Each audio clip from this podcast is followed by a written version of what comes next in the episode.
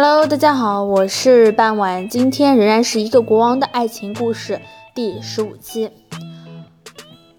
I have never met a more beautiful woman than Wallis, Edward wrote, and I love giving her presents.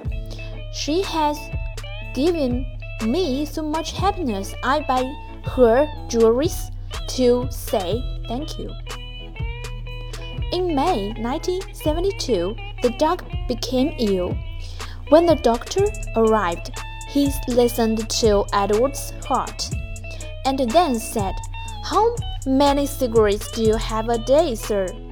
About 40 or 50, the Duke replied. But please don't ask me to stop. I I've smoked for 60 years and I cannot change now. That night, Edward called Wallis into the room. I feel very tired, he said and I'm afraid. I love you. I have been very happy with you, and you have been a wonderful wife. When I die, I want you to take my body back to Windsor. Will you do that for me? Yes, of course, she said. And they both began to cry. The Duke of Windsor died one hour later with Wallis by his side. Three days later, a blue aeroplane arrived in Paris. Wallis went back to England with the Duke's body, and for the first time in her life, she entered Buckingham Palace. A week later, the Duchess returned to France, and for the next 40 years, she lived alone in palace.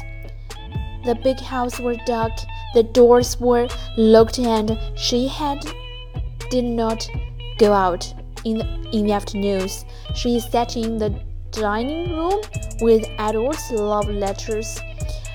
They were so beautiful, she said. I read them again and again. But then in 1986, Wallis became ill. She went to a small ho hospital near the house, and a few days later she died. Without Edward, she once wrote, My life was empty. She was buried in England next to her husband at Windsor. It's a strange thing, one newspaper wrote. When they were alive, the Duke and Duchess could never live in Britain.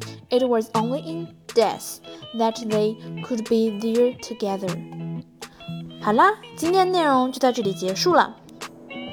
如果大家听明白了、听懂了、了解了，欢迎大家在评论区下方进行留言。我是半晚，我在评论区等你哦。Thank you for listening. Bye bye.